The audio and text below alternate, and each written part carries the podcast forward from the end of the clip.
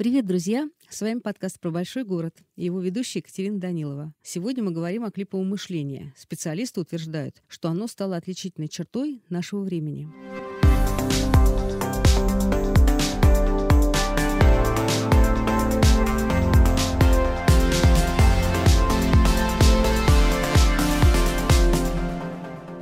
Мир уже не будет прежним. Наше восприятие происходящего изменилось кардинально. С каждым днем взгляд на окружающее становится все более фрагментарным. События, которые нас волнуют, появляются все больше, и при этом они сменяют друг друга в каком-то бешеном танце. Результат — сознание адаптируется к новой реальности и порождает так называемое клиповое мышление. Все это следствие стремительной урбанизации и ускорения темпа жизни. Ну и значит, большого города — ну и технический прогресс, конечно, тоже постарался. К старому, вдумчивому, последовательному осмыслению, вы слышите, это даже невозможно не только говорить, но и слушать. Так вот, к этому уже нет возврата. Мы так давно уже и не думаем, и не говорим. Нужно ли возвращаться к тому, что было, и какие возможности открывает нам клиповое мышление. Об этом мы говорим с Ксенией Трифоновой. Она директор по коммуникациям школы управления Сколково. Здравствуйте, Ксения. Здравствуйте. Мы со всех сторон слышим клиповое мышление. На это клиповое мышление ориентируются производители информации, потребители информации, производители фильмов, мультфильмов, рекламы, всего чего угодно. Об этом говорят люди в офисах. А давайте мы объясним, а что это такое все-таки? Потому что есть какой-то образ, а на самом деле что вкладывается в это? И хотелось бы понять, вот клиповое мышление это что? Это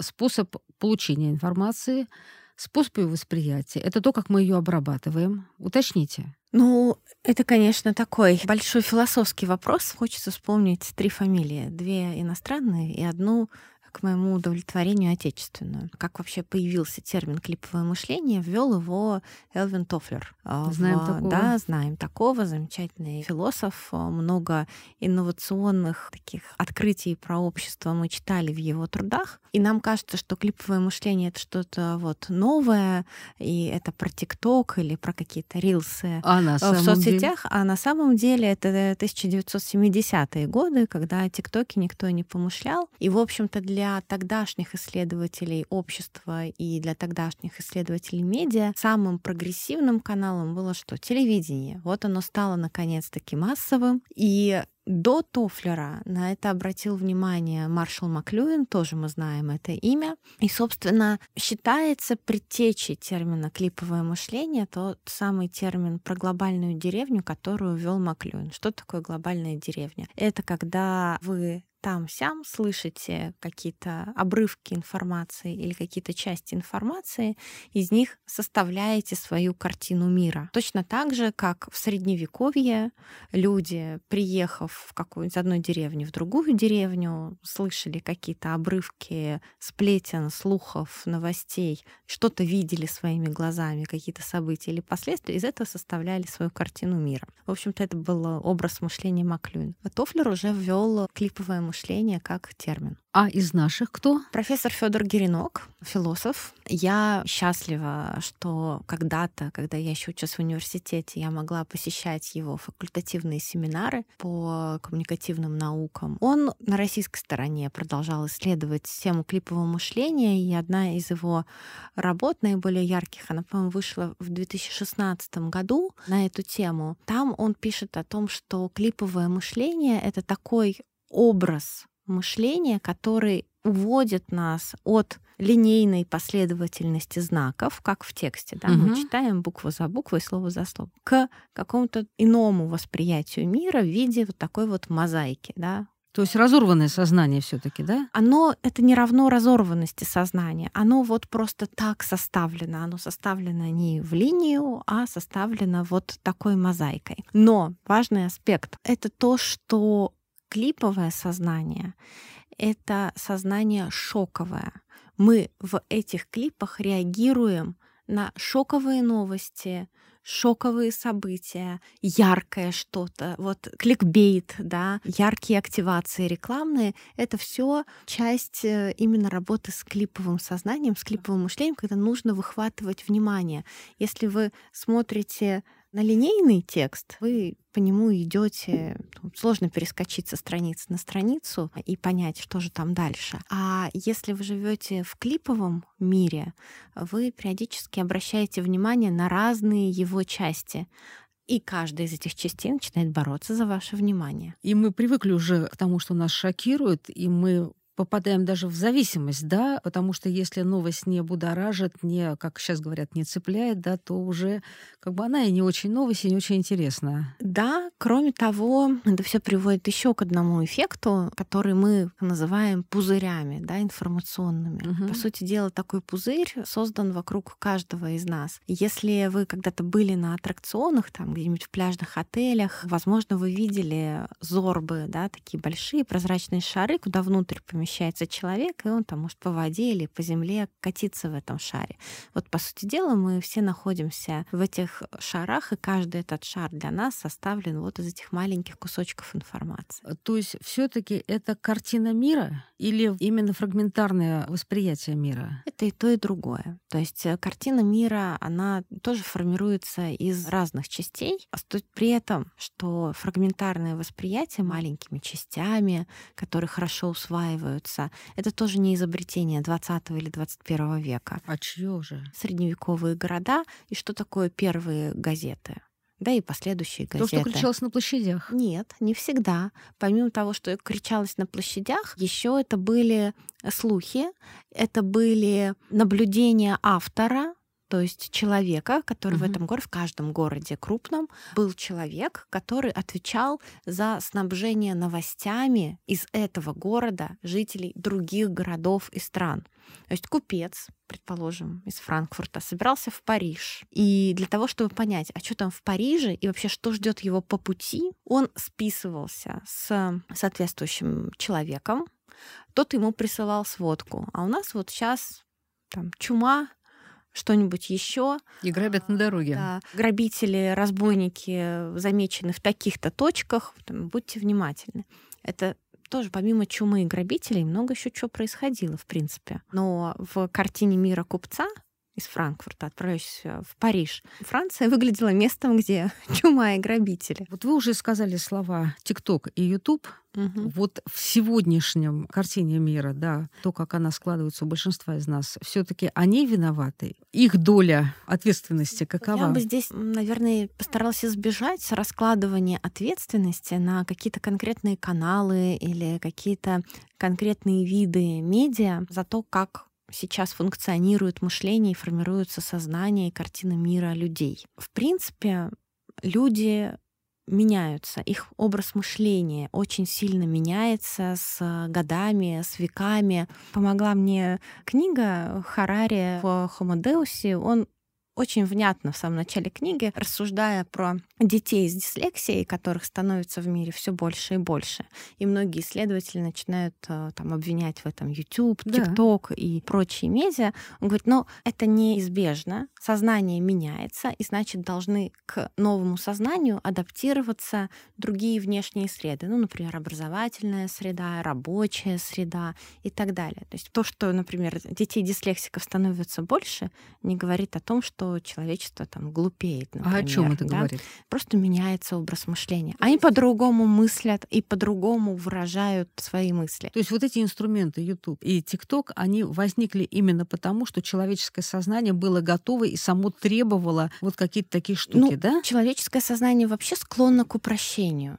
Да. Тут у меня тоже любимый исторический пример. Я все-таки училась на факультете истории, поэтому у меня много исторических примеров. Начало 20 века, советская Россия, молодая страна. И задача власти общаться с большими массами населения, объяснять им, что произошло, да, в окна роста. Окна роста, да, но помимо этого еще синие блузы извините, где угу. вот маленькими этими сценками с частушками, кричалками и очень условными изображениями, типа театрализованными постановками угу. по всей стране, во всех деревенских клубах, они ездили и сообщали новости из столиц. То есть это все не то чтобы старо как мир, но лет сто уже точно это, существует. Это все, ну вот звенья одной цепи, просто меняется носитель меняется носитель, при помощи которого мы реализуем вот эту функцию упрощения информации. А вот когда это убыстрилось, это упрощение, да, потому что такое ощущение, что прогрессия не арифметическая, а прямо геометрическая, как-то очень быстро это все происходит. Это технологический бум, это развитие интернета, появление соответствующих гаджетов, ну то есть все, что то мы есть все-таки YouTube. Ну, не он один. Прежде чем появился YouTube, появилось много чего. YouTube не первый, кто появился на этой арене. Появились сначала соцсети, появились сначала доступные, в конце концов, видеокамеры, да, доступная возможность передавать информацию, смс появились. То есть мы будем неправы, если мы скажем, что клиповое мышление — это, например, отличие поколенческое, что это наши нынешние совсем юные, да, вот они таким образом мыслят, а мы как бы еще принадлежим к тем людям, у которых такое вот немножко старое мышление. Безусловно, поколенческая разница есть, потому что уже у нас выходят на рынок труда, скажем так, digital native, то есть изначально а цифровые. Порядка 35%, мне кажется. Уже? Ну, вот, вот вот. То есть если сложить поколение Z и поколение Y, а, то есть это с начала 2000-х годов, кто угу. родился, ну вот их там всех вместе будет 35%. Одни уже вышли на рынок труда, другие вот-вот выходят. Вот сейчас они учатся у нас а, в магистратурах и бакалавриатах. Они по-другому мыслят, они по-другому работают а как с информацией. По-другому? Объясните. Легче и проще и быстрее находят нужную им информацию, чем, например, мы. Поколение Z находит информацию в цифровом мире лучше, э, легче адаптируется к использованию новых технологий. Там, искусственный интеллект, не вопрос, сейчас освоим, что-то еще новое, не вопрос, сейчас освоим. И они прекрасно понимают, как это практически применить. И если мы еще приучены к тому, что получая какую-то задачу или получая какой-то вопрос, мы сначала копаемся в своей голове. А разве и это если плохо? не находим, это не хорошо, не плохо, мы же не даем каких-то оценок, угу. не находим там ответ, потом идем в Google или там в Яндекс поискать информацию или задать вопрос чату GPT, я вот э, очень люблю с ним беседовать иногда на разные темы, то это поколение сначала задает вопрос, а потом начинает анализировать, как пишут, я могу только, опять-таки, сказать на примере тех студентов, которых я периодически вижу в аудиториях. Они действительно, если, например, я работаю с какой-то взрослой группой, прежде чем открыть поисковик и поискать ответы на вопросы, они посидят, подумают, пообсуждают. Эти сразу начинают искать дополнительную информацию, но хорошо с ней работают, лучше анализируют и забирают зерно, которое им нужно. То есть на способности к аналитике это не сказывается? Нет. Это исключительно способ потребления информации. Да, с учетом того, что за внимание и сознание молодых людей сейчас конкурируют очень много разных медиа, например, в сфере образования, приходится потрудиться, чтобы научить их, еще раз показать, что даже вот из как бы развлекательного контента или из развлекательных, казалось бы, источников, вроде ТикТока и Ютуба, можно выудить ценную информацию. Одна из претензий к клиповому мышлению, что приходится очень быстро принимать решения. Вот ты увидел эту яркую шоковую, секунд. да, яркую шоковую новость и тут же принял ту или иную позицию или принял для себя решение какое-то. Но это слишком упрощенная модель. Все равно клиповое мышление на то и клиповое мышление, что сейчас вспышка слева, тут же вспышка справа, и когда у вас уже есть две вспышки, которые отвлекают ваше внимание, нужно включить аналитику угу. и сопоставить вообще, что происходит и какую роль в этой истории играю я. А можно сказать, что клиповое сознание это отчасти и реакция социума на все увеличивающийся объем информации. Да, вот специалисты говорят, что каждый год этот объем информации увеличивается вдвое. Поэтому нам надо быстро, потому что очень много. Мы в коммуникационной индустрии отталкиваемся от того, что человеческий мозг склонен защищаться от объема информации. Это правда так. Особенно хорошо это видно, знаете, в кризисных ситуациях, когда вы пытаетесь людям объяснить какие-то правила, которые вступают в силу вот в связи с этой ситуацией, когда люди находятся в стрессе, в некотором шоке. Там, пример пандемии. В этой ситуации было много правил, которые надо объяснить и запомнить. И мы сталкиваемся с тем, что люди не воспринимают эти сообщения. И как мы решаем эту задачу? Мы увеличиваем количество коммуникаций и разнообразие форматов вводим. То есть один раз написали в письме, второй раз повторили в чате, третий раз выпустили ролик, четвертый раз сделали карточки. Контент один и тот же, но людям нужно повторить примерно шесть раз, чтобы в стрессовой ситуации они восприняли это сообщение. Так что вот модели коммуникации, когда есть отправитель, канал, получатель информации. И вот все это так отлично работает, обратная связь ходит. Сейчас совершенно не так. Сейчас мы в таких, знаете, наверное, сотах бродим и пытаемся захватить там-сям внимание людей. Но учитывая увеличивающийся информационный поток, что еще может сотворить наш мозг, наша память для того, чтобы быстрее схватывать и быстрее обрабатывать эту информацию. Да, вот клиповое сознание, оно действительно дало возможность, видимо, как-то маневрировать в этом сложном, очень быстро меняющемся мире и остаться на плаву а дальше при увеличении информационного потока? В принципе, человеческий мозг достаточно адаптивен и учится защищаться от этой информации. Проблема в том, что защищается-то он, отрезая куски ненужной информации. У нас возникают э, предубеждения, установки, э, какие-то... Подожди, а как он понимает, что это ненужное? Ну, если у вас есть... Э, вот это, вы им говорите возвращаем... про пандемию, да? да а но... мозг говорит, ненужное. Вот смотрите, это к вопросу о пузырях, да, которые мы уже затронули в начале. Каждый из нас погружен в этот пузырь, и этот пузырь на самом деле каждый из нас сотворил сам. Он рукотворный. Что мы где лайкнули, на что мы подписались, с кем мы общаемся в мессенджерах. Благодаря технологиям алгоритмы считывают все эти наши действия и дальнейший контент, который нам попадается, например, в соцсетях или где-то еще, он уже адаптирован к нашим интересам.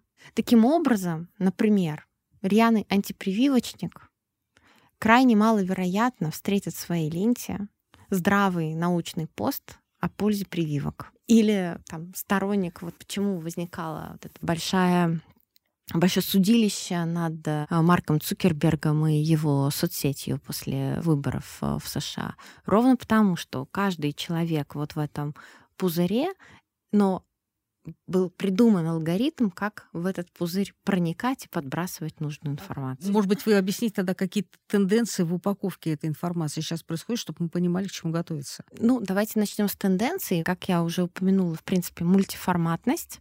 Из одной статьи, скажем, на два разворота в журнале обязательно нужно сделать короткий пост, обязательно нужно сделать шесть карточек, не больше, поясняющие основные мысли этой статьи. Хорошо бы сделать какой-то подкаст, да, что-то наговорить. И хорошо бы еще сделать какой-нибудь мультик-ролик, объясняющий там основные аспекты этой статьи, особенно если это научная теория какая-то. Совершенно бессмысленно объяснять сложные теории. Лучше про них сделать короткий ролик на полторы минуты, и все будет понятно. Мы затронули уже тему рынка труда. Вы сказали, что туда выходит новое digital поколение, которое вот все воспринимает по-другому. Одновременно одна из потребностей рынка труда, как мы знаем, это многозадачность, это одно из самых частых требований от работодателя. Вот эти две вещи пересекаются, то есть состоит ли многозадачность в том, что человек способен фрагментарно действительно выхватывать информацию и именно из-за этой фрагментарности так вот быстро реагировать на разные задачи. Что касается того поколения, которое выходит на рынок труда, и его отношение к многозадачности и отношение с многозадачностью, это гораздо сложнее, чем было у предыдущего поколения. В принципе, ценностно эти люди хотят делать то, что им нравится, а многозадачность она не может нравиться априори. Да? Хочется же насладиться процессом того, что ты любишь. Вот. Многозадачность не дает тебе наслаждаться процессом, заниматься теми занятиями, которые тебе нравятся. Поэтому здесь возникают у работодателей определенные сложности. Да? Мы слышим жалобы, что вот они уходят, они легко увольняются, непонятно, как их мотивировать. Клиповое мышление вот очевидные плюсы и очевидные минусы этого явления. Но смотрите, плюсов на самом деле немало. ну хотя кажется, хотя нам кажется, что одни сплошные минусы. Во-первых, стимулируется, как-то ни странно, развитие креативности.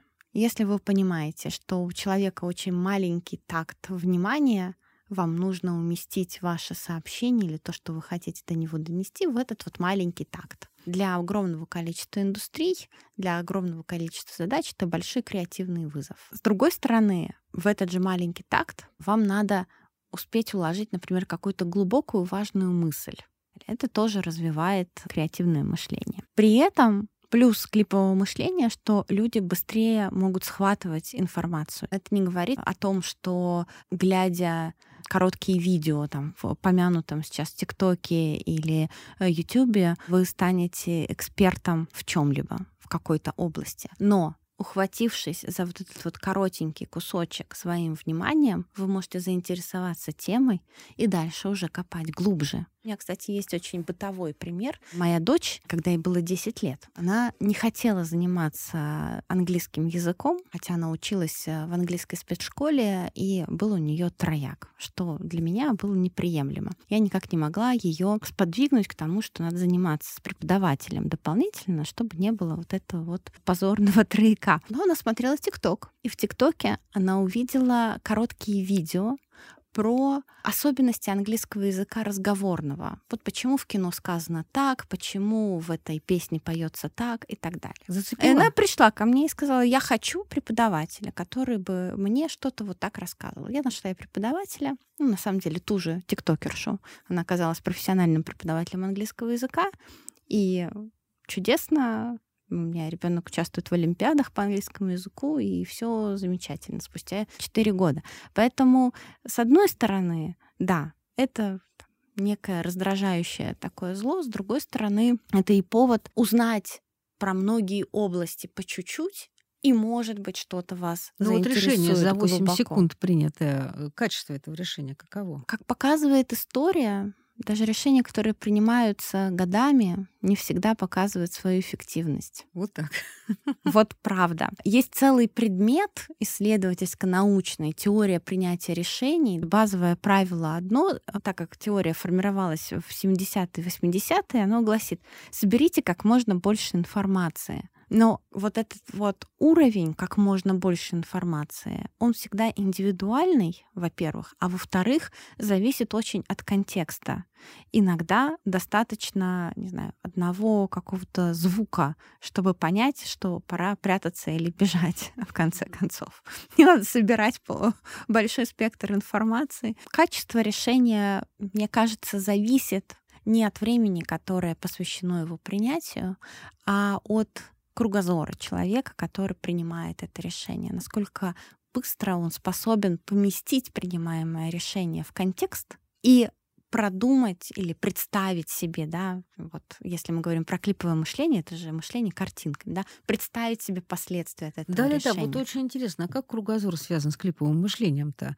Они вообще дружат? На мой взгляд, дружат, потому что от клипового мышления до микроленинга, популярного направления нынче, микроленинг — это То есть быстренькое обучение, обучение какое-то, да? Это такое? обучение на коротких форматах. То есть, условно говоря, лекция про что-нибудь на 10 минут, видео или аудио, какой-нибудь там ролик на две минуты, объясняющий тот или иной концепт.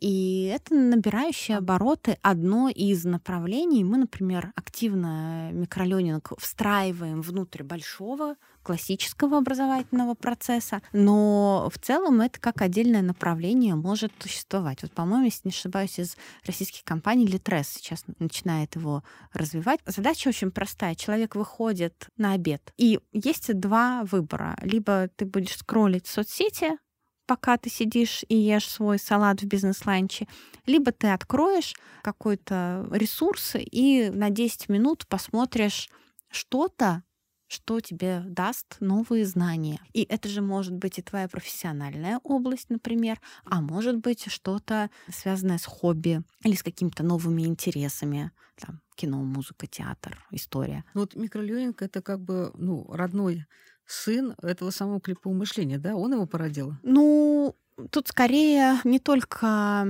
клиповое мышление, но и внешний контекст, да, вот та скорость, про которую uh-huh. мы говорим, скорость жизни. И мы же уже не можем, например, сказать, что Вот я проучился пять лет в университете, и вот этих знаний мне потом хватает на всю жизнь.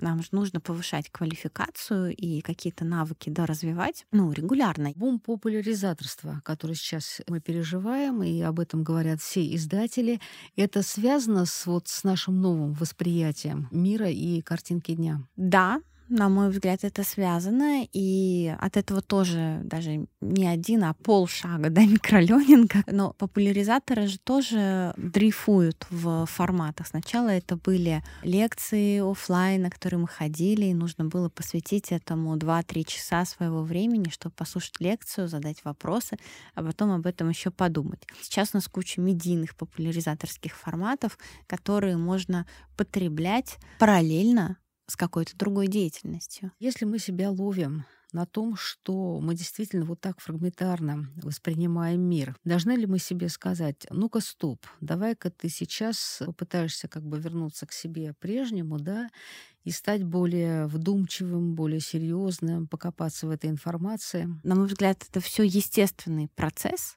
то есть мы не можем дернуть какой-то стоп-кран и сказать все стоп. И вернуться к себе прежним на 20 лет назад. А что, ну, себе прежним? Я не уверена, что 20 лет назад, ну, 20 лет назад это уже 2003 год, извините. В 2003 Страшно году сказать, уже да. достаточно клиповое было мышление. Тут, э, если срывать этот стоп-кран, то возвращаться надо в дотекстовую эпоху. Спасибо, друзья. С вами был подкаст про большой город. Слушайте наш подкаст на всех ресурсах, на которых вы слушаете свои любимые подкасты подкасты. И до встречи!